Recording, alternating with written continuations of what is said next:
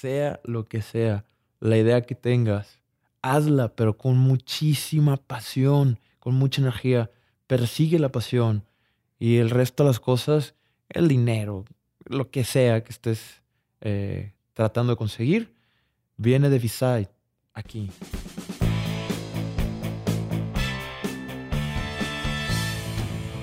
Bienvenidos a Crear o Morir, el podcast donde platicamos con personas que se han atrevido a crear su propia forma de ver el mundo. Esto sin morir en el intento. El día de hoy tenemos el gusto de presentarles a Sergio Andrés Bojorques Mesa, un gran amigo mío desde hace varios años. Ya se darán cuenta en el episodio. Él y su equipo están haciendo cosas increíbles por el país. Sergio estudió la carrera de Comercio Internacional en la Universidad de Monterrey. En este transcurso trabajó en pymes y empresas multinacionales con la finalidad de generar experiencia. Sin embargo, sus pasiones por crear impacto en la sociedad le da un giro a su vida profesional, apostando por la economía circular, que más adelante él nos va a explicar. Sergio se denomina a él y a su equipo como doers, personas que se lanzan a la acción de forma inmediata, sin esperar que alguien más lo haga por ellos. En la plática, Sergio nos comparte la historia del movimiento Más Oxígeno, el cual busca combatir la contaminación ambiental a través de campañas de reforestación y la instalación de un biourban, un invento que busca reducir la contaminación en el aire a través de algas marinas el cual es orgullosamente mexicano. Sin más, comenzamos.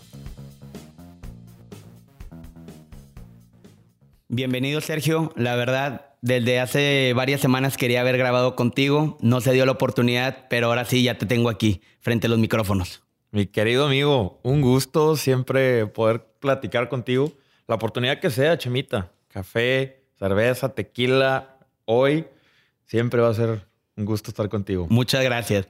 La verdad, he seguido tu proyecto, llevas con todo el tema sustentable de hace como un año y medio, dos años. Digo, ahorita vamos a ir paso a paso a contar todo lo que has hecho. La gente conoce muy bien tu, trabajo, más oxígeno, la reforestación que estás haciendo ah, desde hace unas semanas. Ahorita nos vas a contar todo eso.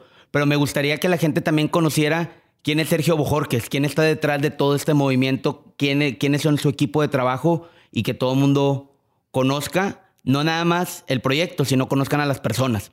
Sergio Chema es un trabajador insaciable. Eh, desde un punto de vista muy humilde, muy apasionado, con una fe realmente inquebrantable por, por generar valor en la sociedad. Desde pequeño, Chema, eh, valores que me inculcaron mis ejemplos, mis mayores ejemplos, que es eh, mi familia, mi abuelo, mi, mi papá, mi mamá, siempre con este sentido de, salir adelante y generar valor y compartirlo. Realmente estoy en representación de un equipo. Eh, esto es un movimiento que solo sería muy difícil de, lograr. El, el, crecimiento, vamos bien poco a poco, pero lo único que te puedo presumir es de mi equipazo, Chema, gente de muchísima, muchísima pasión, muchísima energía, que, que venimos, a trabajar y, y generar este valor, ¿no? Excelente. Bojo inició en la Universidad de Monterrey, graduado de Comercio Internacional, ¿cierto? Así es. ¿Cuál fue tu carrera laboral? ¿Entraste, eh, tuviste prácticas profesionales? ¿Qué hiciste? Mira, realmente, eh, antes de todo esto, si nos vamos hasta una temprana edad, yo vendía brownies en mi escuela. Ok. Emprendedor desde la cuna, Chema vendía discos, ¿no? Grabados con música de rock and roll para mis amigos. Eh, mi hermana y yo, yo tenía unos 12, 11 años y mi hermana le gustaba hacer brownies, ¿no? Y yo comérmelos, ¿no? Entonces... Ahí como que no eras bueno, o sea, los hacías, te los comías, ¿dónde estaba la ganancia? No, no había negocio hasta, sí, no había que, negocio. hasta que pusimos las cosas en, en, en regla. Y mi papá siempre me enseñó la cultura de si quieres algo, trabaja por ello. Entonces, eh, desde mucho antes también, eh, mi abuelo tiene una pequeña tienda allá en Baja California Sur, en donde comercializaba ciertas cosas de valor. Y yo desde pequeño iba y lo ayudaba en la tienda, ¿no? Entonces, detrás de un mostrador me ponía a platicar con, con diferentes personas para, para hacer ventas, ¿no? Entonces, desde ese camino emprendedor, desde muy pequeño, eh, se fue cultivando hasta ya poder hoy en día, ya desarrollado en una carrera profesional, eh, seguir creciendo. Y bueno, acá en Monterrey, que, que por cierto amo esta ciudad, eh, empecé trabajando en un departamento de logística, en una pyme. ¿no? Muy padrísima la experiencia. se llama Dynamic Logistics. Aprendí muchísimo de trabajar directamente con el dueño del negocio. Entonces yo quería vivir esa experiencia. Trabajar con una pyme, pero también trabajar con una gran organización como la fue FedEx Freight, en donde también estuve trabajando, también sentido de logística. Y posteriormente, una vez graduado, eh, tenía esta inquietud de, crear, ¿no? de desarrollar, de comercializar, de llegar a, a, otros lados. Y, y, así fue como, como iniciamos la carrera de emprendedor. Ok, sí, porque está muy interesante. Digo, estudiaste comercio internacional, empezaste una pyme, empezaste en una empresa de logística como es FedEx a nivel internacional. ¿Qué te llevó a decir, sabes algo, yo estuve luchando, le voy a apostar a todo el tema sustentable? Realmente, mira, la primera vez que yo escuché de esta palabra que, si bien está de moda, es una palabra de moda, pero está muy lejos de ser simplemente una palabra de moda. Y me refiero al calentamiento global. La primera vez que yo escucho de este concepto fue por allá del 2006, 2005, eh, con una verdad incómoda, me parece que se llama. Sí, es una película de Al Gore. Así es. Fue la primera vez que yo escuché de esto. Eh, estaba estudiando en secundaria, en una clase de geografía, no se me va a olvidar. estaría en, yo creo que en primero de secundaria, cuando me di cuenta de que algo estaba sucediendo en el mundo, ¿no? Y sale esta, esta figura pública eh, argumentando y de una manera gráfica eh, y científica lo que hoy en día estamos viviendo. Y se ha puntualizado mucho y como tú dices, amas tanto esta ciudad que la quieres salvar. Amo realmente muchísimo esta ciudad, Chema. Amo muchísimo México. Eh, soy de esos cuates que escuchan el, pueden escuchar el himno nacional mientras se bañan y lo canta y lo grita. ya me conoces tú. Sí, te conozco desde eh, varios años. Muy, muy apasionado por México y, bueno, por este planeta, Chema, no tenemos otro. Entonces hay que tenerlo bien, hay que tenerlo contento y trabajar por ello, ¿no? Entonces eso es lo que me trae a, a, dedicarme por el medio ambiente. Ok, entonces cuéntanos un poco más los inicios. ¿Te viste esta película desde secundaria? estuviste trabajando y dijiste, no, yo quiero apostar por este proyecto? ¿Quién te apoyó? ¿Cómo empezaste todo? Eh, una vez que me doy cuenta de, la situación, siempre quedó esta inquietud, ¿no? El calentamiento global. Y lo fui estudiando, estudiando, leyendo y llegué a compartir con un amigo el hecho de, querer emprender, ¿no? Entonces yo me encontraba viviendo en la Ciudad de México y me dice, oye Sergio, ¿qué te parece si finalmente emprendemos, ¿no? Tú y yo. Y teníamos una, idea de negocio que no tiene nada que ver con lo que hoy en día estamos haciendo, pero el hecho de que Daniel Sánchez, querido, un queridísimo hermano mío y socio también, eh, me invita a participar, ¿no? A crear algo. Entonces, con esta intención de generar valor, fue que poco a poco fuimos pensando eh, de una forma eh, traer ah, algo tangible, vaya, ¿no? Que nazca de una idea y que se vea plasmado en algo tangible y ese movimiento de más oxígeno hoy por hoy. Eh, entonces, así fue como fuimos creando poco a poco. Creando poco a poco toda, toda esta idea y plasmándolo, como tú mencionas, porque no, no se quedó la idea en, oye, quiero salvar el mundo, oye, quiero reforestar. No, o sea, lo hicieron, pusieron las manos a la obra. Así es, realmente somos, somos unos doers pensamos las cosas, analizamos relativamente poco. Eh, si llega una buena idea o una idea en general, lo probamos y ya el resultado será uno o será otro, pero hay que hacer las cosas, Chema. Y de esa forma tú ya vas a tener la, la idea, ¿no? Plasmada, hecha. Perfecto. Oye, antes de, de, Más Oxígeno y la asociación que más adelante vamos a comentar, empezó un proyecto, incubaste un proyecto de Bioinfinity. Así es. Cuéntanos de eso digo, ya nos contaste tus inicios, pero cuando le pusieron la primera, el primer ladrillo a esa idea, ¿cómo fue? ¿Quién te ayudó? Dale.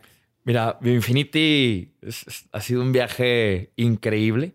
Nace por un boom que está sucediendo en, países primermundistas o, que están desarrollados. Por ejemplo, en Europa había un boom eh, relacionado al tema de los biocombustibles, ¿no? Correcto. aprovechando la biomasa residual.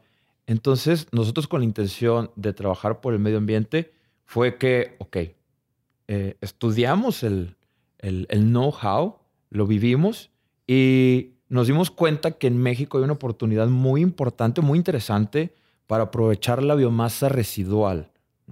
Todos estos desechos orgánicos tienen un valor, pero hay que encontrárselo.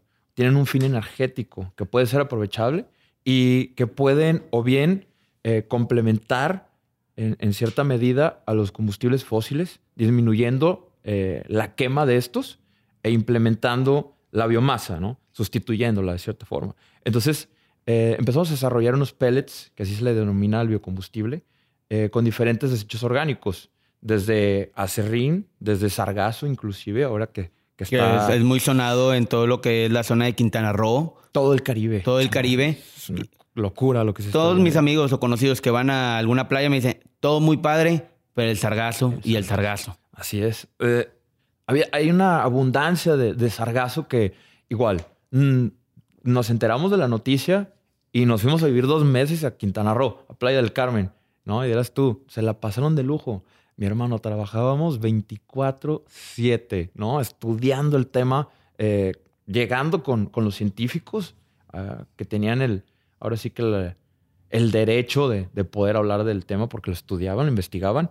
Y con esta misma inercia fuimos desarrollando más biocombustibles, más biocombustibles para, para generar este valor en industrias y puedan quemar dejando de, quemar perdón, el combustible fósil eh, usando estos, estos biocombustibles ¿no? orgánicos. Qué impresionante. y la idea de, los biocombustibles, de todo esto, empieza en Cuba, en México, ¿verdad? Así es. En Cuba, en México, y oye, ¿qué te decía la gente, güey? Cuando, oye, estudiaste comercio, ¿qué estás haciendo con, el sargazo? ¿Qué estás haciendo con, con esto? Ponte a hacer dinero, porque, bueno, muchas veces hasta la carrera puede decir los comercios, o sea, ponte a hacer algo que no sea.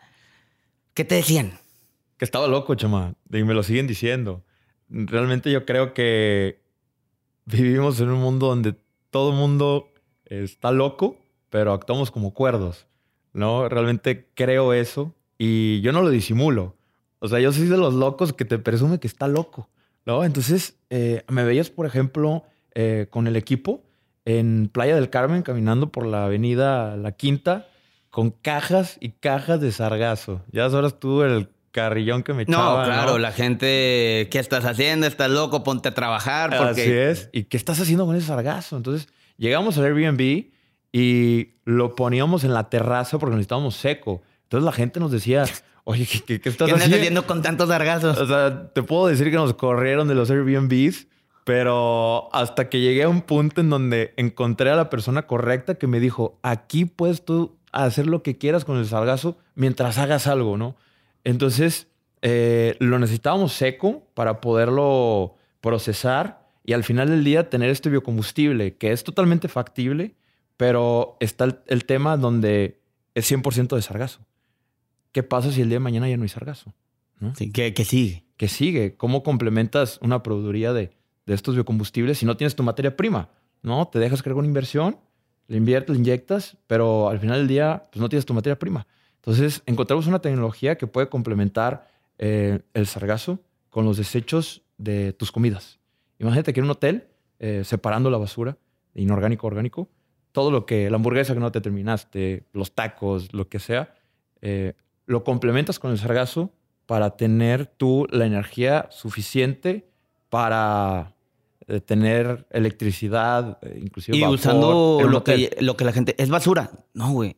Tú ves donde tú ves basura, yo veo oro. Así es. Eh, hay que encontrarle un valor a las cosas. Realmente todo tiene valor, pero hay que encontrárselo. ¿no? Entonces, con esta idea fuimos desarrollando más biocombustibles y sí, todo tipo de comentarios. Pero mientras uno tenga firmemente la, la, la, fe eh, inquebrantable por hacerlo, pues, eres, no, no, te pueden detener. No hay límites. No te pueden detener, chuma. Con todo lo del sargazo, tus primeros inicios, digo, para todo mundo, para este podcast, hay tropiezos. ¿Cuáles fueron los tropiezos que viste en BioInfinity que al día de hoy dices son aciertos o me dio una experiencia? Eh, la perspectiva es muy importante. De hecho, es un concepto de mis favoritos. Y el principal, Chema, fue encontrarme con la necesidad de cómo capitalizo esto, porque es, un concepto eh, o algo que se tiene que vivir cuando entras al mundo del emprendedor. Entonces, em, conocí personas que me dijeron, me encantó tu idea, puedo invertir, ¿no? Y realmente el, hecho de, de, tener una buena idea, hay que abrazarla y protegerla. Es más importante la idea, pero sin quitar el punto de, del el dedo del renglón de que necesitas dinero para capitalizarlo. Entonces, ante esta combinación y la inexperiencia, el, hecho de decidir, ok, te invito a participar por X cantidad de, capital, eh, era, algo que necesitábamos.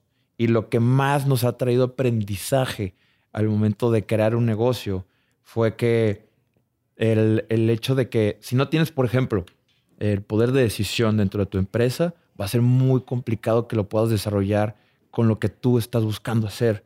¿sí? Eh, aquí no había margen de negociación. Era no había por dónde, era sí o sí. Así es. Entonces, ese, ese, ese, ese tema fue complicando las cosas. Hasta cierto punto yo me sentía muy estresado y me sentía con la responsabilidad de sí corresponder, pero con un sentido de obligación que me estaba ahorcando, ¿no?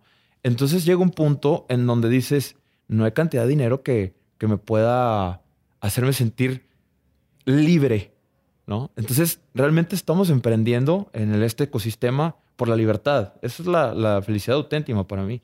Eh, hacer lo que yo quiera el momento que yo quiera, generando valor, ¿no? Entonces ese fue el aprendizaje principal.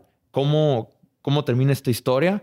Realmente encontré la forma de, de poderme deshacer de, de estos inversionistas y continuar y seguir adelante y capitalizarlo, pero dentro de, una mejor estructura. Entonces, eh, es lo que ahorita abordamos el tema de más oxígeno y cómo es que está funcionando. Sí, ahorita vamos a llegar a esa parte que es boom, o sea, estás haciendo una campaña publicitaria, estás vendiendo, estás haciendo, haciendo, que es lo más importante. Haciendo aquí en Monterrey, no quiero adelantarme, porque sí, digo, lo que hemos platicado y lo que he visto, esa parte es increíble, lo que llevas y en poco tiempo que llevan, cabrón. Entonces, empiezan, tienen tropiezos, los inversionistas, no, no que te ahorquen, pero oye, pues yo estoy metiendo capital, güey. Así es. Pues no, no puedes tener esa idea tan mundana o, oye, necesito seguridad, porque al final del día es lo que busca, es lo que buscan los, los inversionistas, güey. Por supuesto. Tú debes de responder a, esa responsabilidad. Claro, o sea, si te estoy dando capital, pues tienes que responder de cierta forma. Así es, así es. Perfecto. ¿Quién te apoyó? Eh, bueno, no hemos tocado mucho el tema con otra gente, con otros entrevistados, pero eras nuevo en este, en este negocio. El tema de la mentorship, de tener un mentor, ¿cómo te apoyó tuviste mentores que te hayan apoyado para llevar este proyecto de la mano? Libros, chamo. Libros. Libros. soy un devorador de libros. Me fascina el hecho de aprender. Aprender, chama, leyendo. De personas que, que tienen éxito haciendo lo que hacen y lo plasman en un libro, en letras, en palabras, que generan una idea. Entonces, la generación de idea colectiva en diferentes libros ha creado en mí cierta perspectiva. No quiere decir que por más éxito que tengas, tú tienes tu pensamiento objetivo, tu criterio, que lo complementas con, lo que ellos dicen. Estudio mucho las personas, eh, sí los fracasos, Chema, yo creo que de los, de los fracasos se aprende más que de los éxitos. Entonces, a mí me encanta eh, este aprendizaje y cada vez más me apasiona más aprender, aprender, aprender. Y ejemplos mundiales o figuras eh, públicas como Anthony Robbins, es un ídolo para mí, es una figura muy importante en el desarrollo humano. Primero hay que sentar las bases del desarrollo humano, interpersonal, para poder tú seguir creciendo en diferentes ámbitos, ¿no? Entonces, primero estás tú como persona, tu pensamiento, y crecer con esa espiritualidad y, mente, ¿no? Una fortaleza de, mental. Y también ejemplos como un Gary Vee. Gary Vee, Cuate impresionante, tiene una energía brutal, es una fuerza de naturaleza increíble Y pues tiene unos 40, 50 años, pero vive una realidad que yo le digo adelantada. Este, este cuate vive en el 2090, chema. es impresionante. Entonces, un Leonardo DiCaprio también, o sea, lo que, lo que dice, eh, The Rock, o sea, diferentes personas. Pero te vas alimentando de sus experiencias, güey. Así es. Pero yo también digo, moviendo un poco ese tema, mucha gente, ¿para qué lees? A ver, güey, leyendo no voy a aprender cómo hacer un avión, pero sí voy a aprender cómo la gente fracasó y dónde, eh, agarrar ese conocimiento que él se tardó 40 años en aprenderlo, güey. Yo lo puedo aprender en dos semanas que me, me come un libro. El tiempo que tú lees. Sí, el tiempo que tú decides. Estás invirtiendo. Así es, en ti, chama. Entonces es, un crecimiento a través de los libros muy importante. Realmente me gusta leer de todo, ¿no? Y cuando yo encuentro un punto de, ok, este tema me gustó muchísimo, leo más. Y las recomendaciones que hace el mismo autor dentro del libro, entonces es algo interminable, es algo infinito donde, ok, ¿te gustó este autor? Y este autor, lo que plasma, te está recomendando este libro.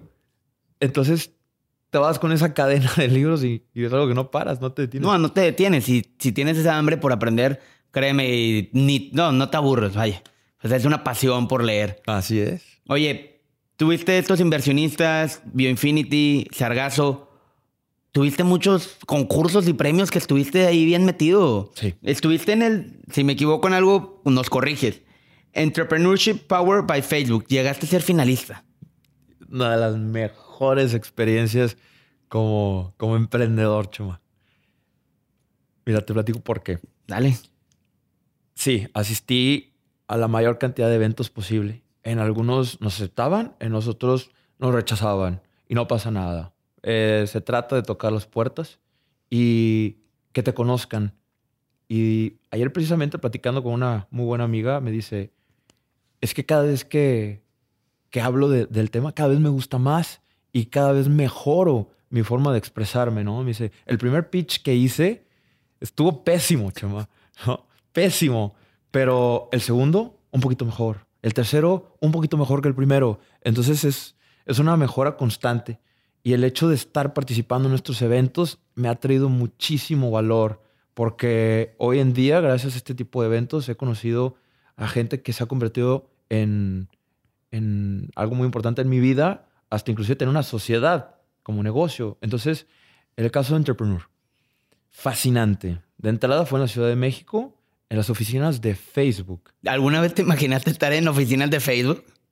o sea, nunca, nunca. Es, es algo que, ok, dices, estaría fregón, pero una vez que, que estás ahí, eh, es algo muy, muy bonito. Eh, lo primero que me impactó de las oficinas de Facebook, llegas y tiene la estructura del techo, pero no está terminado, ¿no? Y dentro del recorrido fue lo primero que me llamó la atención. Para empezar, oficinas muy dinámicas. Eh, entras y ves desde un cuarto para eh, señoras, mujeres que están embarazadas, ¿no? Para que tengan ahí Lactancia. cierto cuidado, exactamente. Al cuarto que se llamaba, por ejemplo, la chamba, en donde va la gente y se avienta unos drinks había un costal de box, había bicicletas, de todo, muy dinámico, muy interactivo. Entonces, dentro del recorrido, el, mal del puerco también, como se llamaba el cuarto así, mal el del mal puerco. sí, el mal del puerco. Tenían el letrero y me imagino que era para dormir. así es, para ir a descansar después de que te echaras tus taquitos, te pasabas ahí y tenías un cuarto. O sea, muy adaptado y también muy diverso en tema de, de nacionalidades había banderas de todo el mundo en las oficinas. Entonces, el tema del techo. Em, comentaba la directora que es una idea de Mark Zuckerberg y que lo replica en, no sé si en todas las oficinas, pero sí en su mayoría. Y es que cada vez que te sientas tú satisfecho, voltea hacia el techo y verás que siempre habrá algo que tengas que hacer, algo algo que siga continuamente creando, ¿no? No, no te des por satisfecho nunca. Siempre hay algo que hacer, que mejorar. Y te lo dice Mark Zuckerberg. Sí, entonces. Sí, está escuchando información de, los top, top en, emprendimiento a, nivel, a, nivel, mundial, güey. No te le dice cualquier persona, te le dice alguien que tiene una base y tiene un equipo de trabajo que ni sé de cuánta gente esté trabajando para él. Y el trato con la gente, cabrón. El trato. Porque es, es un trato humano, es un trato de, oye, ¿quieres dormir? Ahí tienes para dormir. No es trabaja ocho horas, trabaja diez horas, si te veo durmiendo. En Japón, por poner un ejemplo, en Japón es bien visto que la gente duerma en el trabajo. No, no está mal visto que una persona esté descansando porque quiere decir que está trabajando arduamente.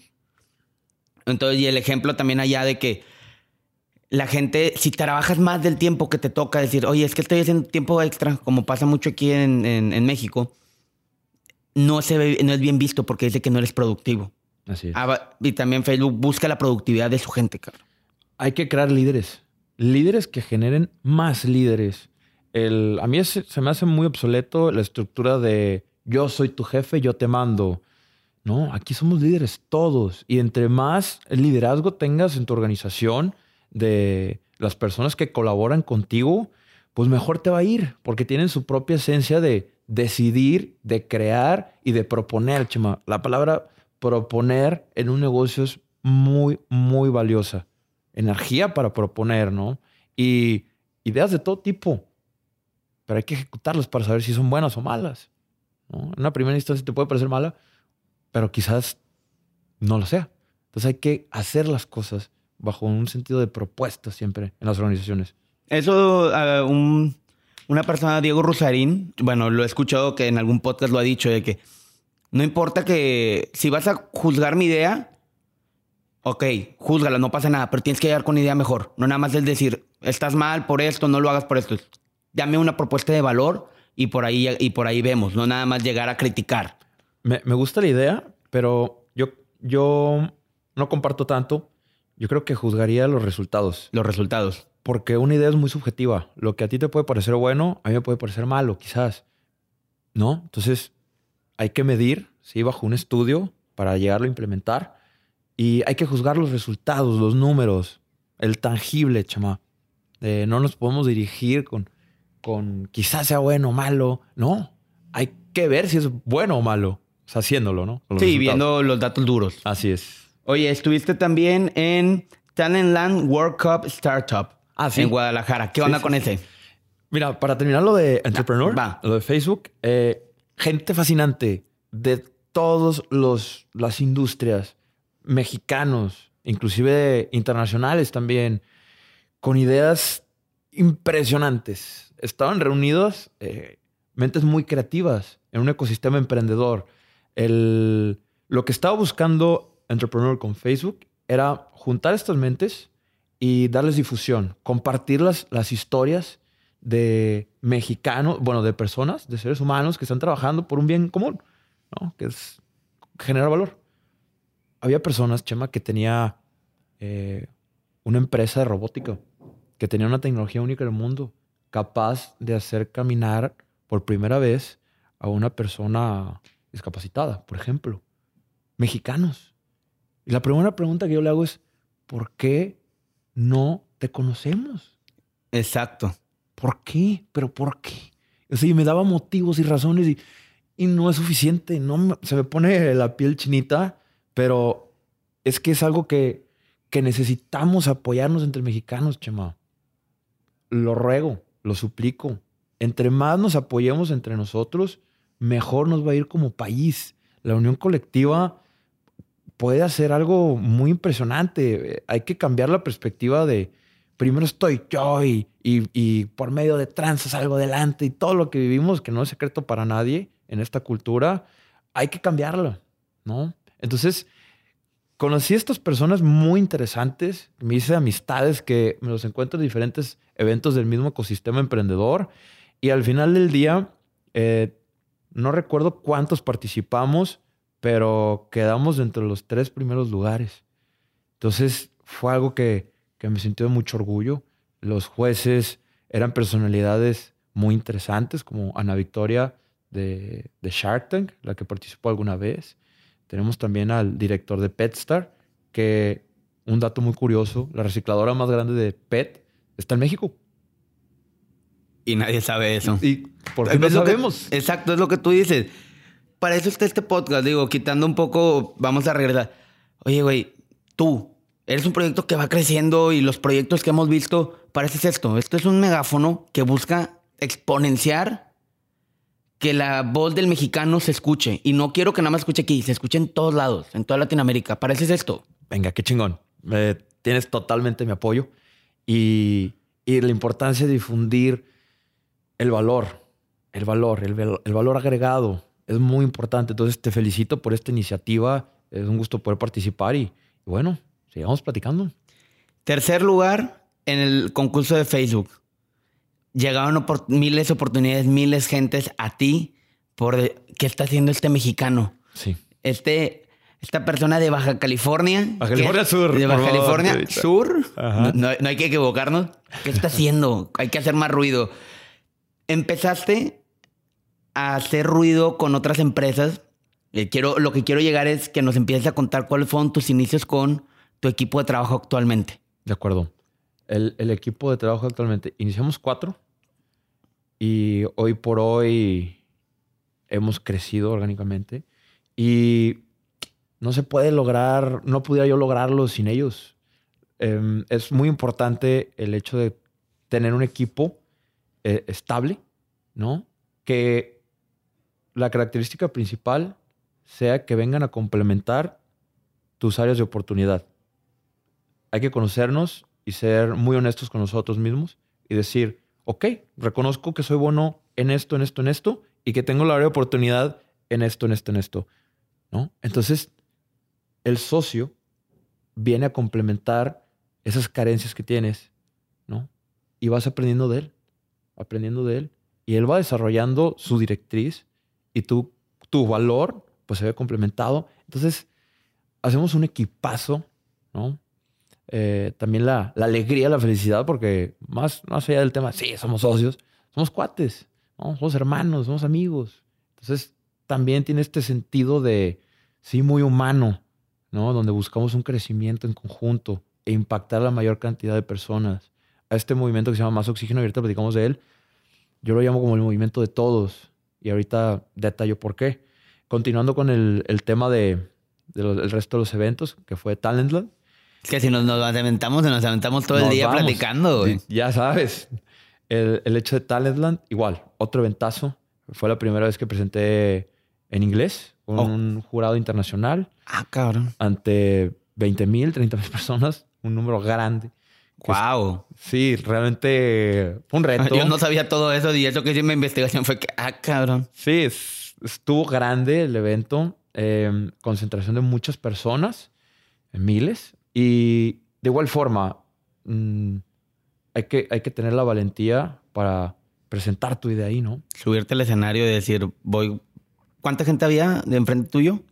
Híjole, eh, hubo un tránsito de alrededor de 30 mil. No sé cuántas habían estado ahí enfrente, güey. Realmente no sé cuántas, pero genera un carácter y romper este tipo de, de barreras que uno muchas veces se pone eso que te genera un carácter, una identidad y te escuchan, ¿no? Entonces, cada vez me, gusta más el, hecho de difundir el, lo que desde mi perspectiva es valor y, e impactar a la mayor cantidad de personas.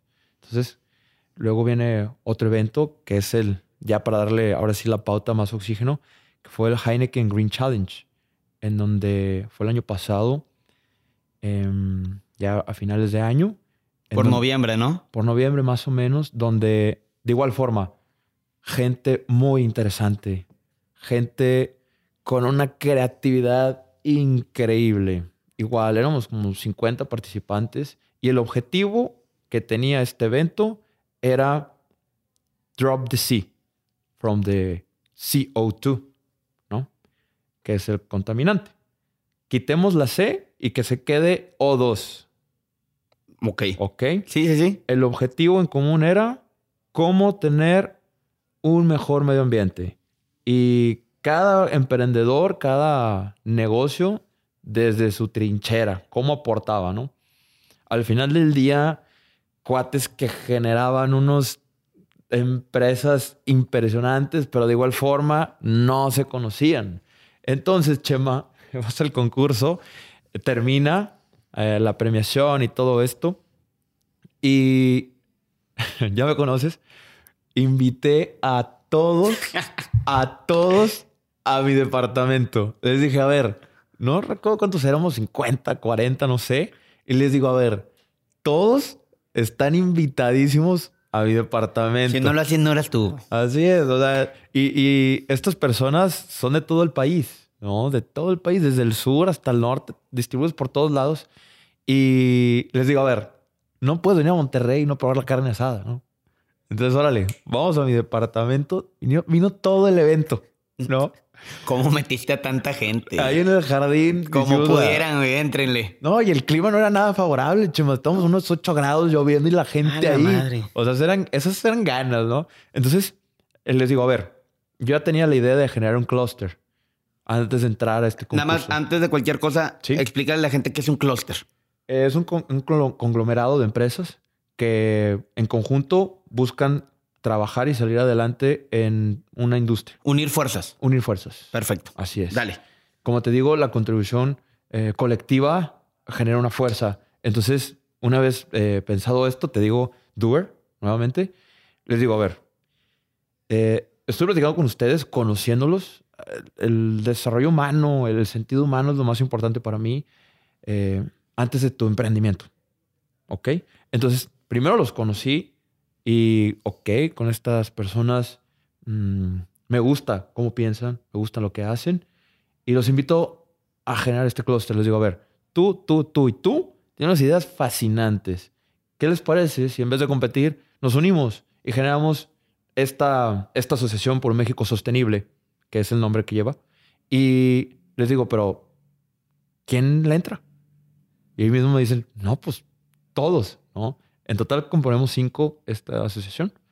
Y les digo, ok, saquen sus celulares y compren el vuelo ahorita. Nos vemos en dos semanas. Es que tú eres de esos, compadre. Así. Perdóname, eres de los. No eres. Bueno, vamos a sentarnos en una mesa de. No, no, no, ya. Ya yo ya compré. Ahorita nos contabas atrás bambalinas que compraste un vuelo de avión a dónde? A Los Cabos a ver a mi mamá. Exacto, pero de ayer, o sea, ya, ya lo compré. Espérate, Sergio. Tú eres así. Sí. Y se ocupa más gente así, cabrón. O sea, eh, me gusta la energía y me gustan los hechos, Chema. El, o sea, el, el- por eso te, te aplaudo el hecho de que estés haciendo esto, ¿no? O sea, que no te quedes con las ganas nunca. Eh, va a llegar un momento en donde no vamos a estar aquí y va a haber montones de what if, ¿no? ¿Qué hubiera pasado? Entonces, es algo que a mí me daría mucha tristeza, ¿no? Llegar a allá al, o sea, sin entrar en drama, pero a una edad más adelante y haberme quedado con las ganas es algo que no me voy a perdonar en ese, en ese futuro Sergio, ¿no? Entonces, eh, les digo, a ver, cuates, saquen sus celulares, nos vemos en tres semanas, el 15 de diciembre vamos a estar firmando la asociación, yo veo cómo, yo me las arreglo con el equipo, mira, me gustaría que fuera en el TEC para que cobrara cierta congruencia. Cabe y- destacar que me come... yo me enteré una semana antes en un cuarto de hotel. Sí, sí, sí. Unos sí. días antes me, me- me dijiste la premisa Sí. de lo que ibas a hacer. Yo me acuerdo perfectamente en la boda de una queridísima amiga nuestra. Isabel Mendoza, que igual una persona que admiro y creo que comparte lo que estamos haciendo. Es una doer, ¿no? Muy. Sí, no, comparte y qué bien que me- que la me- adoro, Sí. la adoro, la adoro, la va a estar escuchando este podcast, créeme. Sí, claro que sí. Saludo a Mitzi. Oye, 15 de diciembre, Sí. Eh, cuenta. compraron los vuelos ahí, chama. Los- Esas son, las, el resto. esas son las ganas, cabrón. Sí, compraron los vuelos. Entonces yo tenía la responsabilidad y el compromiso de que dicha firma, la creación de esto, tuviera un respaldo muy importante, ¿no? Y me refiero a un respaldo eh, en educación. Entonces me moví y logré que en el espacio, el- en el Centro Emprendedor del Tecnológico Monterrey, se firmara el acta constitutiva con presencia de iniciativa privada, en este caso para, para generar congruencia con Heineken, representantes de Heineken, eh, el director, de, me parece que de, de Economía Circular, ¿no? Eduardo Guiñaga, que es paseño y no sabía. Imagínate la sorpresa cuando me enteré que era de La Paz, lo, lo abracé, Ey, ¿no? no, es- ya sabes. Y otras personalidades que de Guadalajara, de Ciudad de México, que viajaron, ¿no? Y estamos hablando de, figuras importantes que fueron testigos de esta creación. Que ahora sí, yo estoy listo para platicar de, de esto, Chemita. ¿Ya? estamos listos? Ya estamos listos. Sí, no. ¿Por qué lo quiero hacer así? Porque, ¿qué será? De diciembre, vamos a poner enero, que empieza, eh, bueno, no, diciembre. Tú como eres de movida, aunque fuera el 25 de diciembre, ya estabas trabajando. Sí. Diciembre, estamos a junio. No, son siete meses. 5K. Plaza Sésamo. 20 camisetas más oxígeno. Proyecto tras proyecto tras proyecto. ¿Por dónde quieres iniciar? A partir del 15 de diciembre al día de hoy, cuéntanos qué onda. Pero antes de empezar, explica qué es una economía circular. Economía circular. La economía circular es donde no hay desperdicio, donde todos los recursos son utilizados. Y para entrar en un tema práctico y explicar el concepto, fíjate, la Asociación por México Sostenible, el fin es trabajar por la economía circular. Se compone de cinco vertientes. La primera, calidad del aire. La segunda, agua, hacer potable el agua. La tercera, los residuos orgánicos para generar energía renovable. La cuarta, la creación de, y desarrollo de las IoT, la tecnología, ¿no? generación de Big Data, etc. Y por último, eh, también un tema de energía renovable a través de agroresiduos. Estas cinco vertientes componen la Acción por México Sostenible, donde tu servidor la preside. Entonces, la primera piedra de todo esto de, que estamos creando es en relación a la calidad del aire. El aire. Así es. Em, Juan González, que es otro increíble emprendedor, amigo, hermano, de muchas batallas, una persona que admiro mucho por su crecimiento. Hay que ser muy humildes en este ecosistema y no perder el, suelo. Eso es muy importante. Eh, Juan, perdón, es alguien que a base de lucha está creando algo muy interesante, donde vengo yo a complementar su capacidad. Que lo mismo, lo conocí y le digo, a ver Juan, ¿por qué fregados no te conoce el mundo? Y me refiero a su empresa. ¿Y qué te respondió? Estoy, estoy tratando de serlo, ¿no? Fue el ganador de Heineken Green Challenge y le digo, a ver Juan, vamos, vamos implementándolo en Nuevo León. Entonces, lo que él hace, su empresa se llama Biomitech, crean unos purificadores de aire que funcionan a través de microalgas. ¿Ok? No voy a entrar en mucho detalle técnico, claro. pero lo que hacen estos purificadores es lo que yo le hago mucho énfasis. Vienen a complementar la capacidad de la naturaleza, la capacidad del árbol. ¿Sí? No hay nada mejor que un árbol, no hay nada mejor que la naturaleza, pero hoy en día nos vemos, tan sobrepasados en un tema de contaminación que necesitamos todos los esfuerzos posibles. Y aquí es donde entra el tema de la tecnología, que viene siendo eh, este purificador, por nombre comercial, se llama BioUrban. ¿sí? Mide 4 metros de alto, de, está compuesto de acero inoxidable, tiene unos contenedores de acrílico en donde tiene la microalga ahí, ¿no? Se llama diatomea. Eh, si bien em, Will Smith, en un documental en Netflix que se llama One Strange Rock, dice que el 70% del oxígeno proviene de los océanos. ¿no? Un dato contundente. Entonces dice Elon Musk, no entiendo por qué nos llamamos planeta Tierra si estamos compuestos en su mayoría de agua. Entonces sería planeta agua. Temas muy interesantes. Pero bueno, eh, volviendo al punto de la tecnología. Esto viene a aportar un valor, un valor agregado en ciudades donde estamos repletas de concreto y es muy difícil hacer reforestaciones. Entonces, Tú instalas uno de estos purificadores, que reitero el nombre, que se llama BioUrban. Tiene la capacidad de 368 árboles. 378 árboles. Uno de estos dispositivos.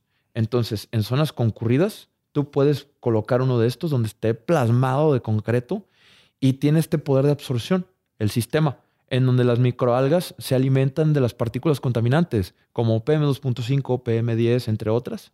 Y se alimentan de la contaminación purificando el aire por el proceso de la fotosíntesis. En términos muy generales, es así como funciona. Los invito a que revisen eh, a más detalle técnico y, con gusto también compartimos las, las dudas que puedan generar porque es una tecnología disruptiva que si bien viene a romper ciertas pautas ¿no? en temas de, de innovación y hay que estudiarlas y hay que apoyarlas contaba tu proyecto no por hacer el podcast, sino lo he comentado desde hace muchas semanas, meses a la gente. Y les decía, en palabras prácticas, decía, es una aspiradora que agarra la, que agarra la contaminación. Ah, con madre. ¿Y dónde están haciendo eso? En México, cabrón. 100% mexicano, chaval. 100% mexicano. Lo conozco al, al, que preside, tiene un equipo de trabajo bien cabrón ah, están haciéndolo en México. Y digo, sí, y los tratan de replicar en otras partes. Creo que ya llegaron a Costa Rica. En Panamá. Panamá. Panamá, Londres, Perú. Ay, cabrón. Eh, Tokio. entre otros países. Entre, entre otros, pero me dicen, es mexicano. Y es lo mismo que tú estás diciendo desde que fuiste al evento, bueno, al concurso en, Facebook. ¿Por qué no se está hablando de este tipo de cosas? Y es lo que tratas de hacer tú. Has hecho una difusión muy buena. Así es. La verdad, cuéntanos, o sea, 15 de diciembre tienen todos esos proyectos, quieren salvar a, como tú amas tanto a México que quieres salvarlo. Planeta entero. Pero empecemos con nuestro Empieza, país. Que se sentaron, ya tienen la asociación. ¿Cómo empezamos?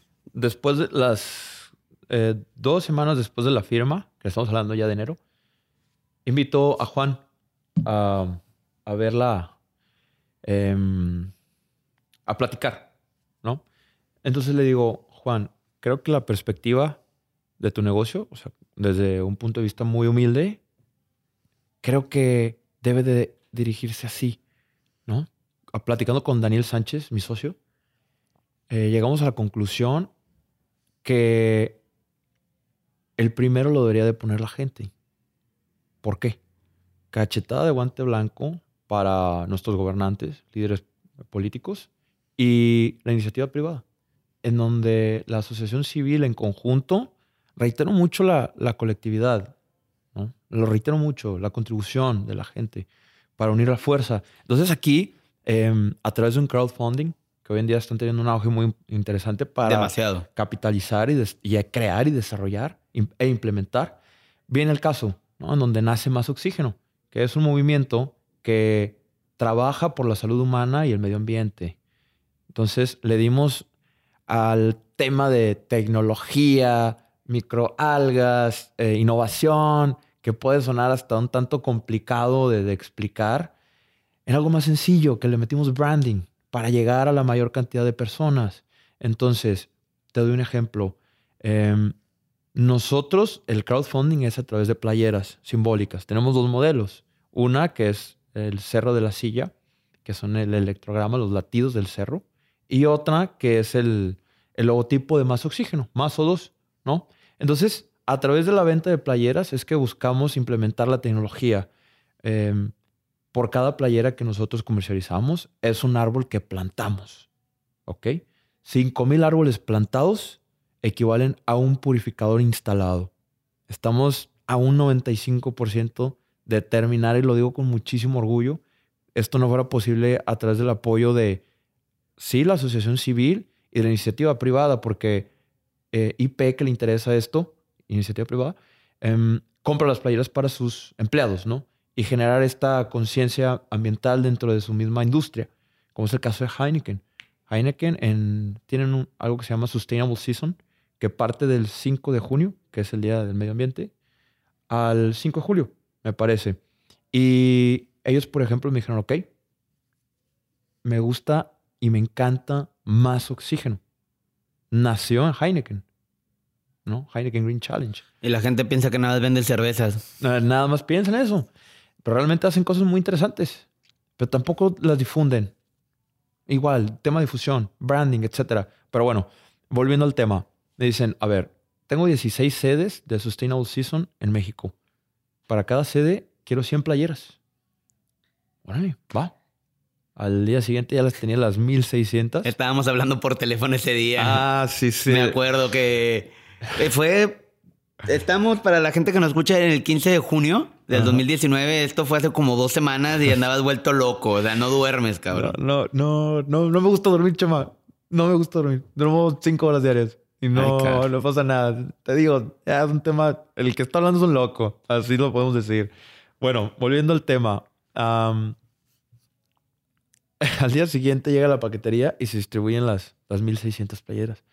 Entonces nos dio un avance muy importante en el 100% del crowdfunding, ¿no? A tal punto que hoy en día te comento, em, tenemos ya el 95% completado y se repartieron con un flyer informativo de lo que era la causa y muy fregón, la verdad. O sea, se explicó lo que representaba la camiseta, el purificador de aire y, bueno, la, la reforestación que ya tiene fecha, que es el 7 de septiembre. 7 de septiembre. Sí. Qué cabrón. Sí, ya tiene fecha. Me gusta ponerle fecha a las cosas. A las cosas para hacerlas.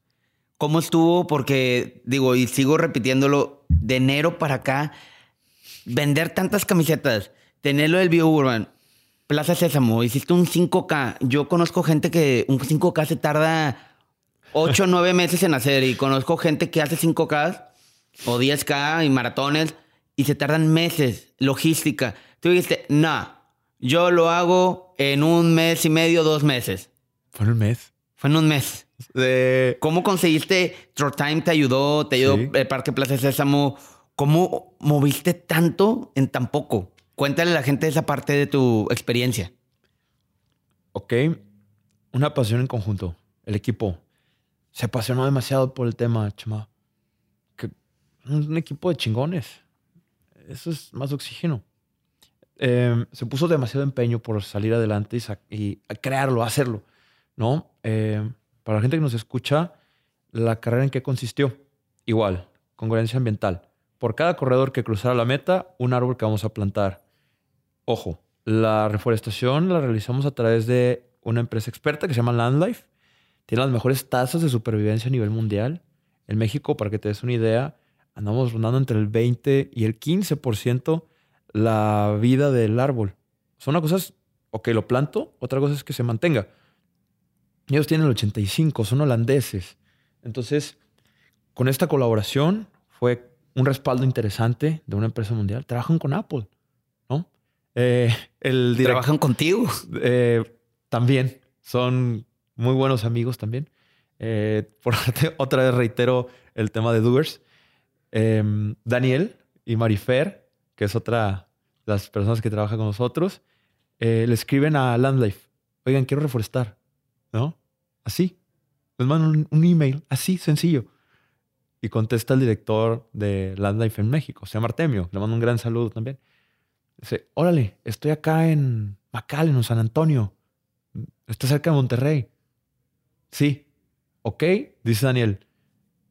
Voy por ti mañana. Eh, tu equipo de trabajo son puros doers. Puros doers. Y Artemio le dice, ok, ¿no? Entonces Daniel con Marifer se van por Artemio, el director de Landlife, se lo traen a Monterrey y le explican el movimiento de más oxígeno. Y así nace la colaboración. Entonces la carrera que la realidad pensé que no, no más íbamos a estar nosotros, el equipo de más oxígeno y mi familia, porque fue un día muy complicado, fue en Semana Santa, el domingo. Entonces yo dije, no, pues no va a venir nadie, ¿no? O sea, yo con esa, esa idea, ¿no? Y la verdad es que superó mis expectativas. Asistieron mil personas, mil árboles. Es una hectárea que vamos a plantar en la falda del cerro simbólico de Monterrey, que es el Cerro de la Silla. 7 de septiembre. Vamos a lanzar una, una convocatoria de voluntarios para que asistan y sean testigos de lo que logramos en conjunto. ¿no? Eh, se sumaron patrocinadores muy interesantes em, que crearon esto ilusión posible. ¿no? Entonces, ya tenemos fecha, Chema. Vamos, te invito. Ahí nos vas a ver, te lo prometo. ahí todos con su playera de más oxígeno.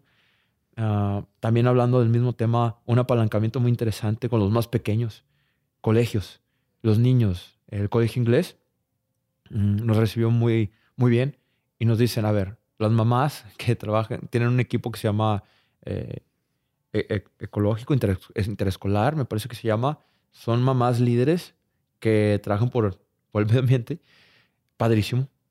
Em, dicen, a ver, Sergio, llevamos años tratando de que el viernes nuestros hijos lleven, eh, no lleven el uniforme y lleven algo casual. Entonces nos gustaría adoptar las playeras. Entonces todos los niños del colegio inglés con su playera bien puesta los viernes te saben explicar para qué, qué representa la camiseta. Entonces, otra vez, un avance muy interesante. Entonces, llegar con los niños y sembrar esta semilla en ellos de la importancia del medio ambiente, me gustaría que en unos años, ¿no? Estén estos, estos niños siendo líderes y directores en un tema medioambiental. Porque al final del día son los que nosotros lo estamos creando por la contaminación. Sale Bill Gates explicando cómo, cómo es que cada persona aporta una cantidad impresionante que tú crees que, que no, no es nada, ¿no? Pero en conjunto pues, tiene un impacto muy significativo. Los niños, Chema, van a tener que lidiar con nuestros, nuestras emisiones. Sí, y, qué bien que lo, lo retomas. Aunado a todo lo que estás comentando y más como un tema de concientización, me gustaría, me metí al estudio. México llegó a ser el número dos a nivel mundial en contaminación del aire. Monterrey es de las ciudades más contaminadas, si no me equivoco, abajo de Toluca. Eh, ¿Qué más te puedo decir? La gente dice, y eso lo escribí al, al, al, hacer este podcast. De todo lo que, lo que has hecho me inspiré y escribí. No estamos hablando de un tema meramente, y estoy haciendo comillas aquí, estética de la ciudad. Estás hablando que estás respirando veneno. Le llaman el asesino invisible al, la, la contaminación del aire.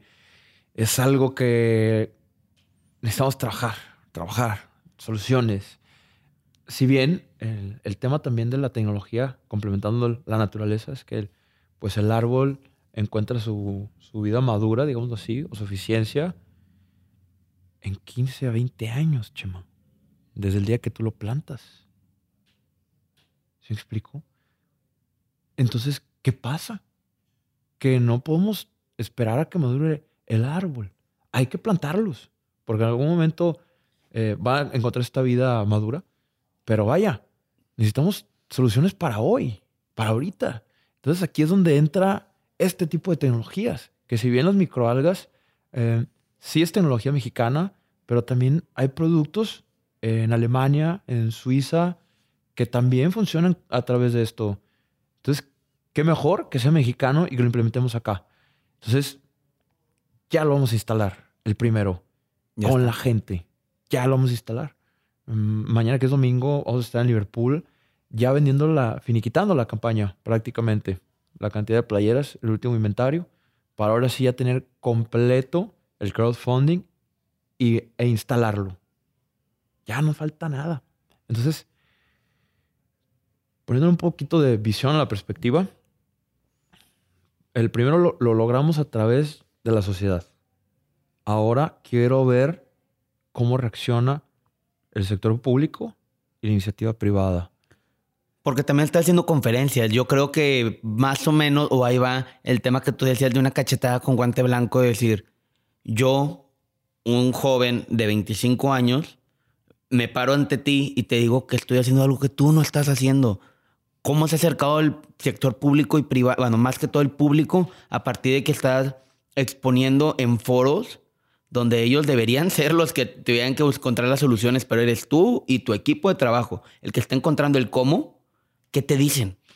Mira, realmente no tendríamos que desarrollar ningún tipo de campaña si esto estuviera regulado, para empezar. O sea, vayamos a las bases del problema, o las emisiones, la cantidad de coches que haya es algo de ridículo. La, eh, cómo operan las empresas, vaya, son diferentes temas, pero la realidad es que ha sido un tanto muy burocrático trabajar con este sector, ¿sí? O sea, realmente las formas a mí no me gustan cómo opera, eh, ¿no? Mucha burocracia, muchísima burocracia. Entonces yo no, no puedo seguir esperando a tener algún tipo de, de respuesta debemos de actuar. O sea, soy muy reiterativo en, ese hecho porque si seguimos esperando, esperando, esperando, pues nunca va a suceder. O si va a suceder, pues pasó mucho tiempo. O que lo haga el otro, porque yo no, no tengo tiempo, que lo haga el otro. No. Aquí todos somos culpables y todos somos afectados porque todo el mundo lo está respirando. Exacto. Todo mundo debe estar involucrado. Y por eso le llamamos movimiento de todos. Que si bien lo representamos nosotros como figura, pero la composición es de todos los que nos han apoyado, que les doy muchísimas, muchísimas gracias, porque sí, estamos generando conciencia y, e impactando de cierta forma. Sí, hay conferencias. Eh, ya estuvimos en el Tecnológico Monterrey. En San Pedro, en el auditorio, si mal no me equivoco. En el auditorio. Nos invitó eh, el diputado Susarrey. Y, y realmente yo no soy partidario, de, no sigo ningún partido político, pero la gente que propone, órale, vamos a dar nuestro punto de vista sin ningún tipo de influencia. yo lo hablo objetivamente. ¿no? Me invitaron, sí, pero yo doy mi punto de vista. Neutro. Neutro. No me interesa quedar bien con nadie. O sea, doy mi punto de vista muy objetivo y generar empatía en la sociedad.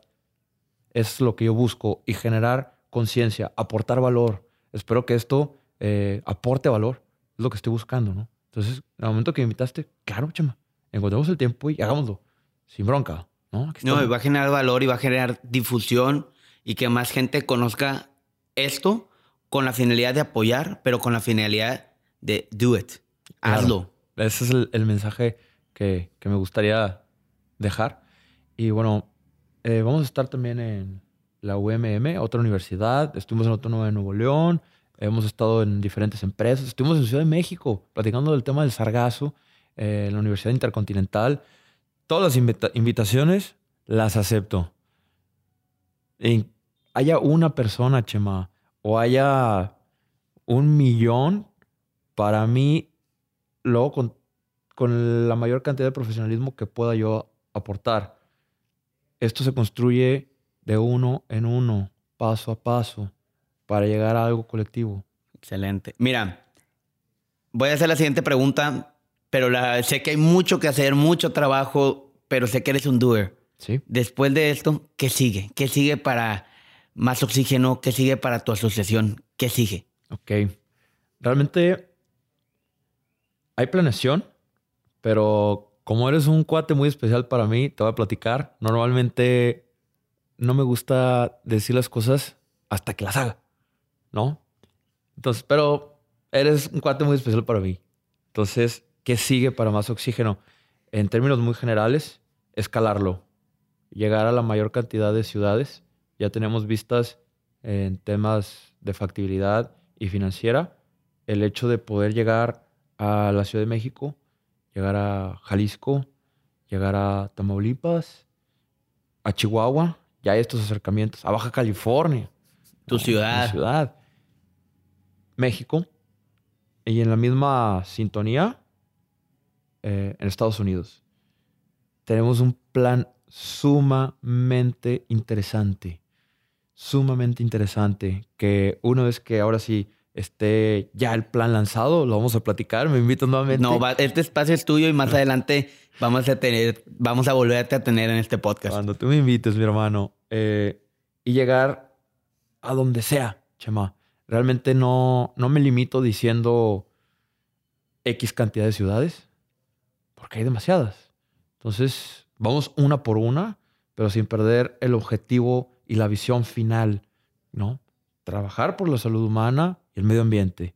Eso es más oxígeno, ¿no? Entonces, por ejemplo, a nuestros colaboradores dentro de la iniciativa privada, ahorita aquí estamos en, en IOS, en Arboleda, en un, espacio para México, que fue un evento que ellos organizaron. Igual, nos invitan, participamos, obtuvimos un buen lugar y la colaboración o la sinergia que hacemos con estas empresas, nosotros las premiamos, ¿no?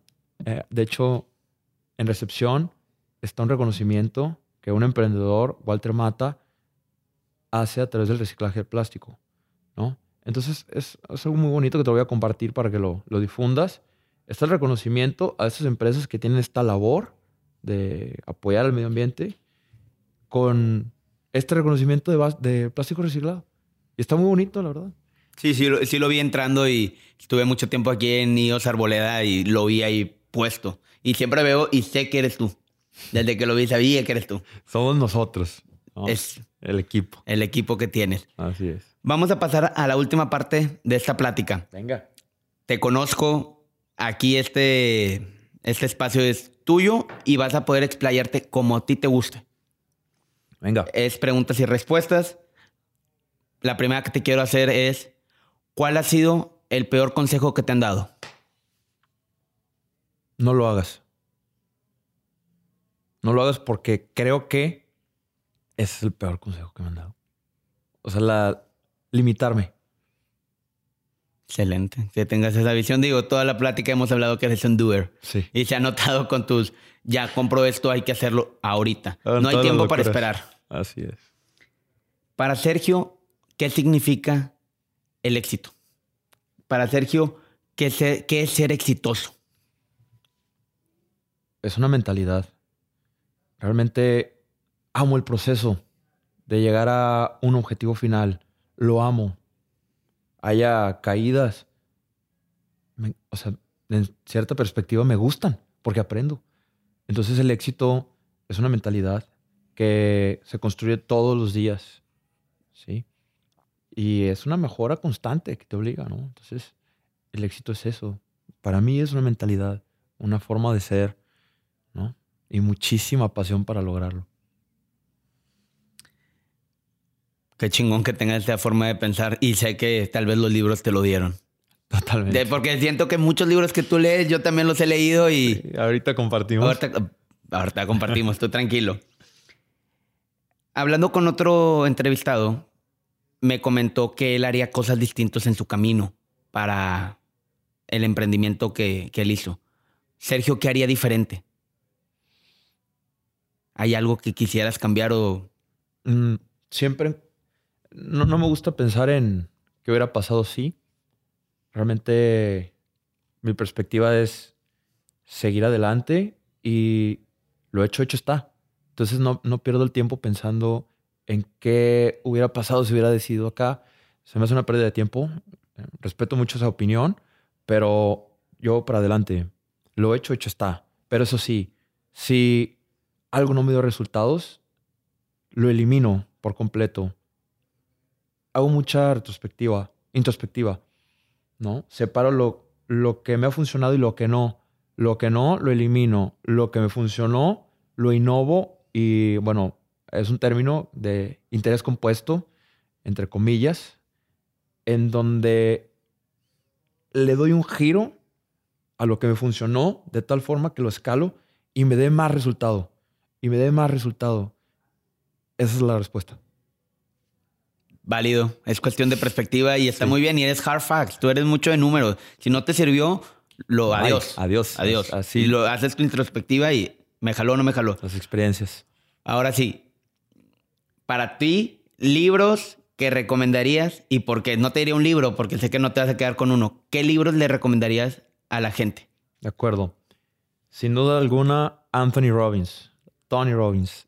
Híjole. ¿Algún, algún título? Sí, mira, el que recientemente acabo de leer es Despertando al Gigante Interior. Es sumamente poderoso este libro. A mí me cambió la vida. Así te lo digo, chama. Me cambió la vida este libro. Es un reto. Son 738 páginas. No, sí, es un reto para cualquier lector. Pero cada una es un viaje súper interesante. Se lo recomiendo a todo el mundo, por favor, léanlo. Luego, también del mismo autor, Inquebrantable, que es un tema de contexto de finanzas. Mm, el alquimista. Muy bueno. La verdad me gustó mucho. Aunque digan muchas cosas de Pablo Coelho, a mí me, encanta ese libro. Es fascinante. Es increíble. Y creo que muchas de las personas nos vemos reflejados en en el personaje. Creo que tiene ese sentido.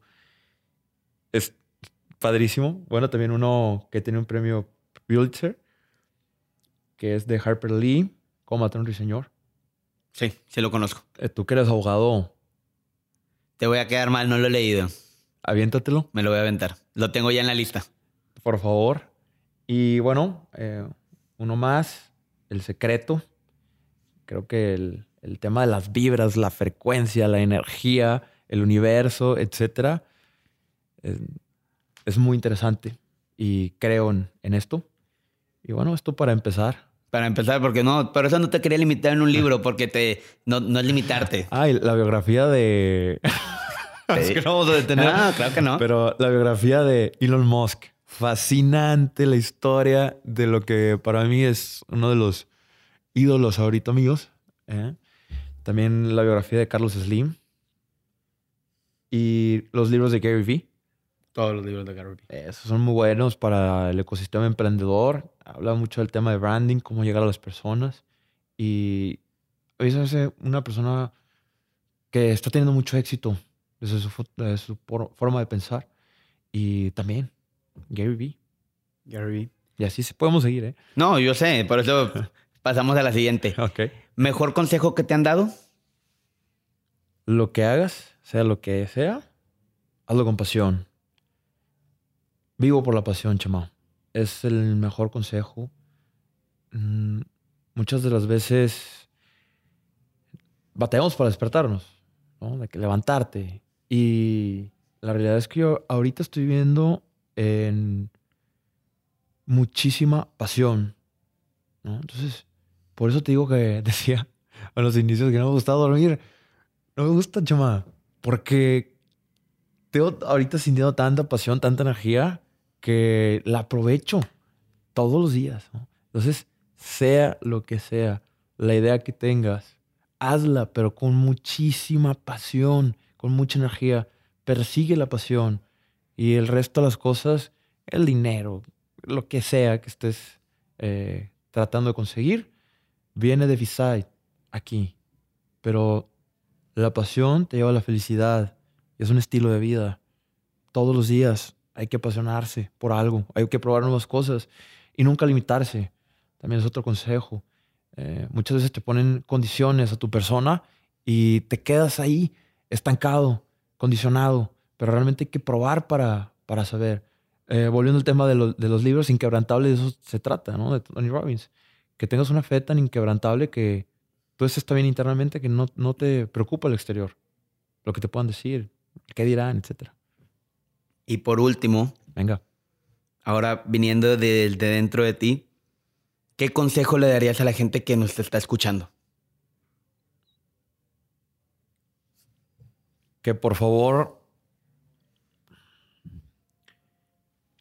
siendo un tema también reiterativo, vivan la vida con la mayor pasión, con mucha alegría, que cambien el lenguaje referente a, la perspectiva en donde, donde muchos ven problemas, tú ves soluciones, ¿no? Lo negativo para mí realmente no existe, Chema. Son áreas de oportunidad hay que darle el giro positivo a todo lo que puedas. Y si es absoluto, absoluto. Sea lo que sea, por más grave que sea, ¿no? Que podemos llegar, que puede ser. Realmente las cosas no son tan malas. Y estoy hablando de cualquier ámbito. ¿Sí? Eh, tocando un tema personal, se murió mi mejor amigo. Mi ídolo, mi hermano. Falleció. Lamentable, tragedia. Una tragedia que sentí un dolor que no te puedo explicar. Pero al final del día, es la fuerza que me trae hoy en día estar haciendo esto. Y no hay día que no lo recuerde. Entonces, se puede salir adelante. Siempre se sale adelante al momento que tú lo decidas. ¿sí? Hay que decidir salir adelante de cualquier situación.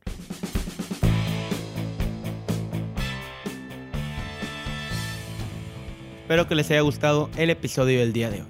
Si fue así, dense una vuelta por las redes sociales de Más Oxígeno, que son en Facebook e Instagram, así como en su página oficial www.masoxígeno.mx, donde encontrarán información de los proyectos que están realizando y de los que se avecinan.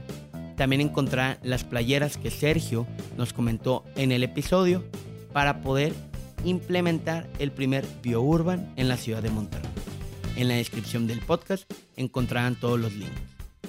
No se olviden también de seguirnos en nuestra cuenta de Instagram, Crear o Morir Podcast. Nos serviría bastante para poder seguir subiendo contenido de forma constante. Bueno, sin más, nos vemos en el siguiente episodio.